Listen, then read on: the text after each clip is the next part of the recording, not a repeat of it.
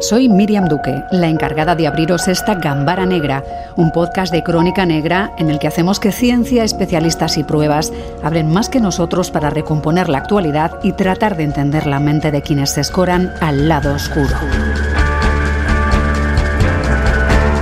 A partir de ahora nos dejamos llevar por otros misterios sobre los que quiere aportar algo de luz Inco Martín. Inco. ¿Qué tal, Miriam? Muy bien, ¿tú cómo estás? Muy bien. Bueno, me alegro. Súper contento de estar aquí, un placer como siempre acompañaros. Pocas instrucciones para el viaje que propones de cara a los próximos minutos. Eh, En principio abrir la mente y dejarse llevar por este viaje en el tiempo. Si cierras Así los que- ojos también lo añades ya a la leche. Bueno, pues cerramos los ojos y vamos allá. Venga.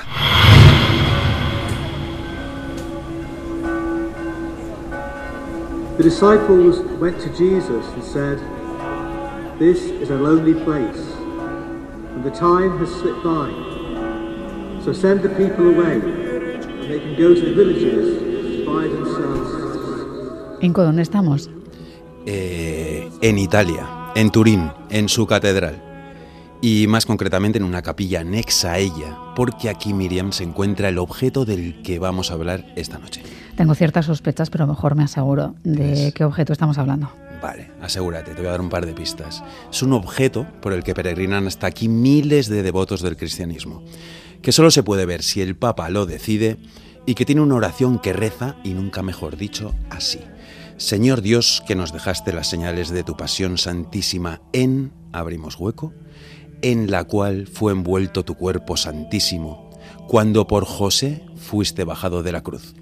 ¿Lo tienes? Lo tengo. Lo La. Sabana Santa, claro. Sí, muy bien, muy bien. O la síndone, o el santo sudario, o el sudario de Turín. Tantos nombres como misterios giran en torno a este objeto. ¿Qué este objeto qué es? Pues es una tela de lino tejida en espiga de 4 metros y 36 centímetros de largo y 1 metro y 13 centímetros de ancho. Y que es famosa porque se dice que es la que envolvió el cuerpo de Jesucristo tras su muerte. ¿En base a qué se dice esto?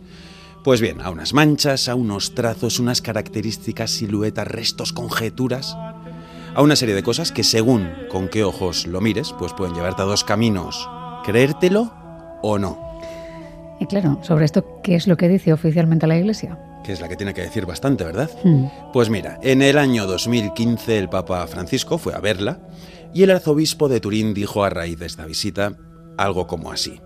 Esto confirma la devoción a la mortaja que millones de peregrinos reconocen como un signo del misterio de la pasión y muerte del Señor. Esto confirma la devoción a la mortaja. Mucho no se mojaron. Mucho no se mojaron, como no lo han hecho desde, pues desde que apareció, ni sí, ni no, ni fu ni fa. Porque no lo saben, porque no quieren perder fieles, quién sabe. Lo que sí han hecho es pasar la patata caliente a quién? A la ciencia. Y ahí el misterio ya se ha abierto en un sinfín de investigaciones e interpretaciones sobre quién estuvo envuelto en esa sábana y cómo surgieron esos rastros, ¿Cómo cuáles? como estas, Miriam.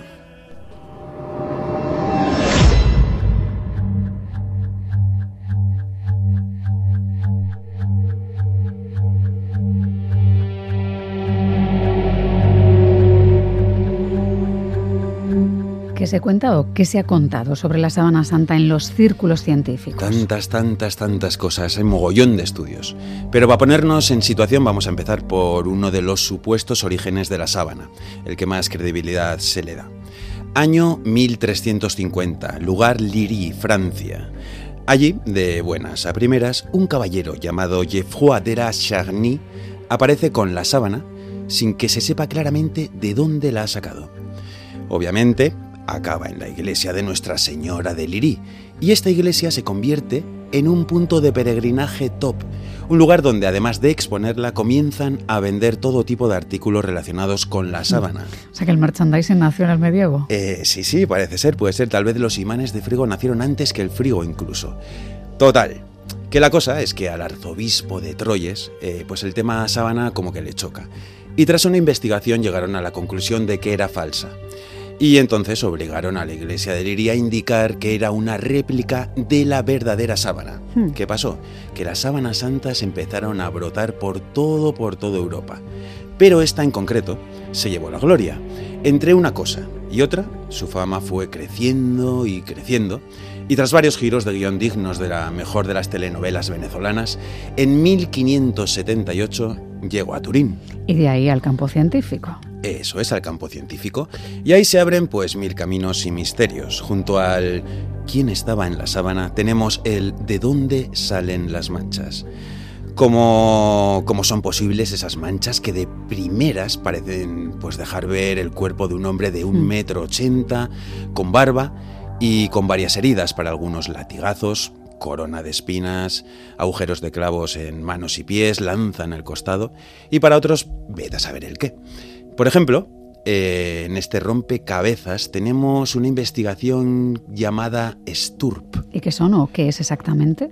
¿Qué es? Pues mira, es el proyecto de investigación del sudario de Turín. Un proyecto que en la década de los 70 del siglo pasado nació ahí y que corrió el rumor que era de la NASA, dándole la repercusión que, esto conlleva. Pero en realidad era pues un grupo de investigadores de los cuales dos tenían algún vínculo lejano con la NASA, o sea, nada, no eran trabajadores propios de la NASA. Ellos tras estudiar la sábana llegaron a conclusiones como que lo que se ve en la sábana no puede ser algo que fuese pintado, ni rastro de pigmento, colorante o trazos de pincel. Por lo tanto, no era obra de un artista, falsificador o lo que fuese. De hecho, lo que, lo que en ella se aprecia es apenas visible a simple vista, como para haber sido pintado. Por lo tanto, lanzaron que en esa sábana sí que fue envuelto un hombre y que además por su postura deducieron por su postura y heridas, que este hombre debió ser crucificado y torturado. ¿Alguna cosa más que se descubrirá en este proyecto? Eh, bastantes, bastantes. Mira, por ejemplo, eh, restos de sangre. Uh -huh. Incluso se lanzaron al grupo sanguíneo, AB. Bueno. Sí, vasco no era. Y también restos de ADN humano, pero demasiado degradados como para sacar nada, nada de ellos. O sea, que investigaron mucho, pero no llegaron muy alto, ¿no? Bueno, sí, sí que llegaron. Mira, llegaron tanto que fíjate tú que la cosa empezó a tambalearse cuando uno de ellos, Walter Macroon, un afamado microanalista forense, dijo que no, que, que, eso no era sangre, que eran partículas de pigmento rojo de óxido de hierro o rojo ocre. Y aún se, se tambaleó más la cosa cuando se supo que los investigadores estaban vinculados a la Hermandad del Santo Sudario. Vamos, que los investigadores eh, eran poco objetivos, eh, como sí, poco. Sí, ¿no? sí, sí, igual uh -huh. les llegó dinerito de los bolsillos de vete a saber tú dónde. Total, que pasamos al año 2002, por ejemplo, y aquí nos encontramos a Raymond Rogers, uno de los científicos más experimentados en la sábana santa. Este argumentó que esas marcas podían deberse pues, a una simple reacción química natural. Por ejemplo, la temperatura corporal del fallecido pudo decolorar las fibras de la sábana, pero, sin embargo, es algo que raramente en la historia se ha visto en otras mortajas. Tenemos otra opción, que es que fuese por el sudor, pero de ser así, la imagen pues sería poco precisa como para diferenciar nada. Claro, nada del contorno del cuerpo, Nada. la barba, las heridas, nada, el casquete. Sí, sí, simplemente se verían pues eso, como, como borrones de, de sudor, como de sudor cuando nosotros hacemos deporte, lo mismo. Luego tenemos la versión de que lo que se ve es como un negativo de fotografía, fotografía primitiva. Y ahí saltamos a Secondopía, que fue el que por medio de una fotografía de la sábana, pues propuso que la imagen de la tela es como un negativo, oscuro donde debe estar claro. Y de él saltamos a Nicholas Allen, un historiador de arte sudafricano que sostiene que mucho antes de que se investigase la fotografía, de que se inventase, perdón, pues ya estaban disponibles los materiales para crearla. Y ahí la clave está en el nitrato de plata, un compuesto sensible a la luz que transforma la sal de plata en pequeñas partículas negras de metal plateado. Por lo tanto, la tela pudo ser revestida con la sustancia y luego expuesta al sol a través de una lente de cuarzo. La cosa es, ¿cómo se eliminó luego la plata y permaneció la imagen? ¿Y cómo controlaban tanto de química y de óptica en aquella época? Ahí la has dado también, también. De todas maneras, en esta vertiente fotográfica se puede llegar incluso a que el autor fue Leonardo da Vinci con una linterna mágica. Vaya. O sea que hay recorrido. Tenemos otra opción, liberación energética. Según un equipo internacional de científicos y aficionados del grupo científico Yahoo para el sudario, ojo, la imagen se creó mediante una fuente de energía que emanaba del cuerpo envuelto y las descargas electrostáticas causadas por un campo magnético. Aquí tenemos la versión que va tirando de mística, digamos, ¿no? Sí, sí, bastante. Menos, bastante. menos ciencia que otras previas, sí. más mística, llevar por correcto. La mística. Uh -huh. Y sí, sí, no es la única que tira por este campo. Según el químico italiano Giulio Fanti de la Universidad de Padua, la imagen pudo ser quemada en las capas superiores de la tela como resultado de un estallido de energía radiante, la luz brillante, la luz ultravioleta, los rayos X o corrientes de partículas que emanaban del propio cuerpo. Así que podemos decir que quién sabe de dónde vendrá la imagen, ¿no? Sí, sí, sí. ¿Quién alturas? sabe? ¿Quién sabrá? ¿Quién sabrá? Cientos de teorías, cientos de estudios y no tenemos nada en claro. Lo que sí parece más preciso es la época de esta tela. En 1988, tres laboratorios, uno de Suiza, otro de Reino Unido y otro de Estados Unidos, tras realizar el test de carbono 14 en varias partes de la sábana, llegaron a una conclusión, la conclusión de que había sido confeccionada entre 1260 y 1390. ¿Cómo llegaron las manchas? ¿Quién estaba en esa, en esa sábana? Misterio de momento, ¿no? Misterio. Y justo esa palabra, Miriam Misterio, es la que nos lleva a The Mystery Men.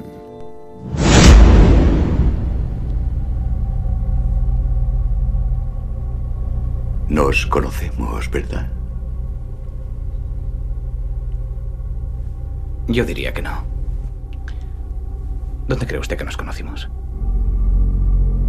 ¿En tu casa no te acuerdas? No, no lo recuerdo. ¿Y con quién es ese Mystery Man? ¿No lo reconoces? Me cuesta. Es invitaste. Alguien le invitó a su casa. Ahora mismo estoy. Sí, el que acabamos, el que estamos escuchando aquí de fondo, es el Mystery Man de Carretera Perdida, peliculón. Uno de los personajes tal vez más perturbadores de la filmografía de David Lynch. Y que plagada nos da... de perturbadores personajes, por otro lado. Y, ojo, eh, vamos, plagada, vamos. O sea, sí, sí, sí, tiene varios. A mí este de todas maneras igual es el que más me mola. Hmm. Y este personaje nos da paso a otro Mystery Man, el que se encuentra en la exposición llamada, como no, de Mystery Men. Y que puede tener algo que ver con la sábana santa, entiendo, por la proyección de esta reflexión que llevamos, ¿no? Eh, va a ser que sí, si no sería muy extraño todo esto. mira, The Mystery Men, eh, pues mira, es una exposición que tras pasar por Salamanca, donde se estrenó, acaba de abrir sus puertas en la Catedral de Guadix, en Granada, y que se anuncia como una experiencia totalmente sobrecogedora. Es una muestra que promete pues hacerte viajar más allá del tiempo y de la ciencia y que a lo largo de seis salas recorre los aspectos más importantes sobre la sábana santa. Y así, pues pasas por Jesús de Nazaret, su condena y muerte, la sábana santa, estudios forenses, científicos, puedes ver 30 denarios de plata como los que cobró Judas por su traición, una réplica del sepulcro en cuyo interior, ojo, hay un holograma que representa el entierro de Jesús. También encontramos lanzas romanas como la que le fue clavada en un costado. Y tras todo esto, Miriam, Hmm. recorremos todo esto, un buen rato nos llevaría, yo creo, y llegas a lo que es la guinda final de la expo. ¿Y cuál podemos decir que es esa guinda? Porque ya promete el recorrido. Uf, pues el nombre de la sala lo flipas. La han titulado como El Cordero de Dios. Eh, este es un habitáculo en el que si entrásemos, entraríamos y nos daríamos de bruces con una escultura hiperrealista a tamaño real, creada en látex y silicona a partir de los criterios científicos y forenses extraídos de la sábana santa. Es decir, el cuerpo de una persona que según la exposición puede ser Jesucristo tras su muerte. Y ojo que no han escatimado en detalles. Vamos a hablar de los detalles porque entiendo que te refieres aparte de la descripción y aparte también de los golpes y, Eh, y de sí. bueno pues del calvario que, que Yo- sufrió según sí. los textos bíblicos. Eso es, eso es, y según los restos que no sé que lleva la sábana. Pero sí, es, es digno de verlo, ¿eh? yo lo he visto por internet y me ha quedado bastante flipado, la verdad. Bueno, cabellos largos, barba frondosa, marcas de clavos en manos y pies, tapándose los genitales con las manos y con todo el cuerpo plagado de heridas, como decías, de las cuales están especificadas 250 son golpes y 150 son latigados, latigazos perdón, infligidos con los llamados flagellum, que es como un látigo de cuero con bolas de acero en los, en los extremos. También tiene el hombro dislocado, una pierna contraída por la rotura de un tendón, la nariz desviada por los golpes y el pelo revuelto y sucio de sudor y sangre. Entiendo Vaya que parte. hay un parte y un hiperrealismo que puede ser apto para solo algunas personas. En todo caso, todo eso ha salido de los detalles que se obtienen en principio de, de ese sudario, de la sábana. Eh, sí, sí, sí, sí. De todas más, todo esto, de estos detalles y de por qué, pues tal vez eligió ciertas teorías y no otras, eh, habría que preguntárselo al autor, obviamente, Álvaro Blanco, el cual, pues cuenta que tras pasarse 15 años estudiando la sábana santa, entre investigaciones y teorías quedó tan atrapado que llegó a darse cuenta de que las cosas más maravillosas no tienen explicación. Así que se dijo, ahí está toda la documentación científica. Ahora se trata de reconstruir ese cuerpo y mostrar al verdadero artista de esta obra, al protagonista. ¿Quién? Jesús. Y bueno, eh, además así como un dato curioso, según entrevistas que he leído de él y un par de vídeos, pues menciona que una vez que tuvo el cuerpo, tardó, Miriam, ocho años en sacarlo a la luz. Lo tuvo escondido en su casa y se lo iba enseñando solo a, a conocidos. Hasta que se dijo, bueno, ha llegado el momento de sacarlo a la luz. ¿Qué te parece? Hombre, es arriesgado porque entiendo que hay que explicarlo bien. Herir sensibilidades es, eh, es muy fácil, sobre todo además porque entiendo que se presenta en paralelo a, a una época importante para las personas que son creyentes. ¿no? Eh, sí, es un proyecto, la verdad, bastante ambicioso y bastante... Puede ser polémico. Sí que hay libro también, lo que no sé si en Hmm. ese libro ha ido haciendo una exposición de cómo ha sido toda la evolución que ha desarrollado hasta pasar de los datos que ha ido extrayendo de esa sábana santa a este cuerpo, más o menos hiperrealista a tamaño Sí. real, entiendo. ¿no? Sí, al proceso de elaboración y eso lo que dices, a todos los informes, investigaciones que ha habido. También es verdad que es como hemos comentado a lo largo del programa, que sí que hay mogollón de teorías. Claro, ¿qué teorías eliges y cuáles no? Porque algunas son totalmente contradictorias. Entonces, en el libro sí que explica más cuál o por dónde se ha dejado llevar, digamos. Lo tenemos en inglés y en castellano para quien quiera llegar más allá en este tema. Ujú. ¿Hasta Y cuándo bueno. se va a poder ver este Mystery Man? Eh, pues según he visto, se estrena el 26 de marzo y llega hasta el 30 de junio. Entrada 12 euros. Eh, si lo pillas online, 10. Y con el flyer promocional también 10. Bueno, son Sí. tiempos modernos, hasta Tiempos. para las reconstrucciones de lo que fue la pasión de Jesucristo. ¿Eh? Nico Martín, como siempre, muchísimas gracias. Un placer, Miriam. Un beso. ¡Mua! ¡Agur! Gambara Negra, el podcast de crónica negra e investigación de EITV Podcast.